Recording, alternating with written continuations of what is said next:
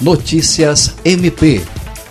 O Ministério Público do Acre aderiu à campanha Sinal Vermelho para a Violência Doméstica, iniciativa do Conselho Nacional de Justiça e da Associação dos Magistrados Brasileiros. A campanha tem o objetivo de incentivar mulheres em situação de violência doméstica a pedirem ajuda nas farmácias, um canal silencioso que permite que as vítimas se identifiquem e peçam ajuda, para que a partir daí sejam tomadas as devidas providências. O protocolo é simples, com um X vermelho na palma da mão, que pode ser feito com caneta ou batom, a vítima sinaliza que está em situação de violência, uma atitude relativamente simples que exige dois gestos apenas. Para a vítima fazer o X nas mãos e para a farmácia, uma ligação para a polícia. A campanha vem ganhando forte adesão de personalidades, artistas e também de instituições públicas. Ana Paula Pojo, Agência de Notícias do Ministério Público do Estado do Acre.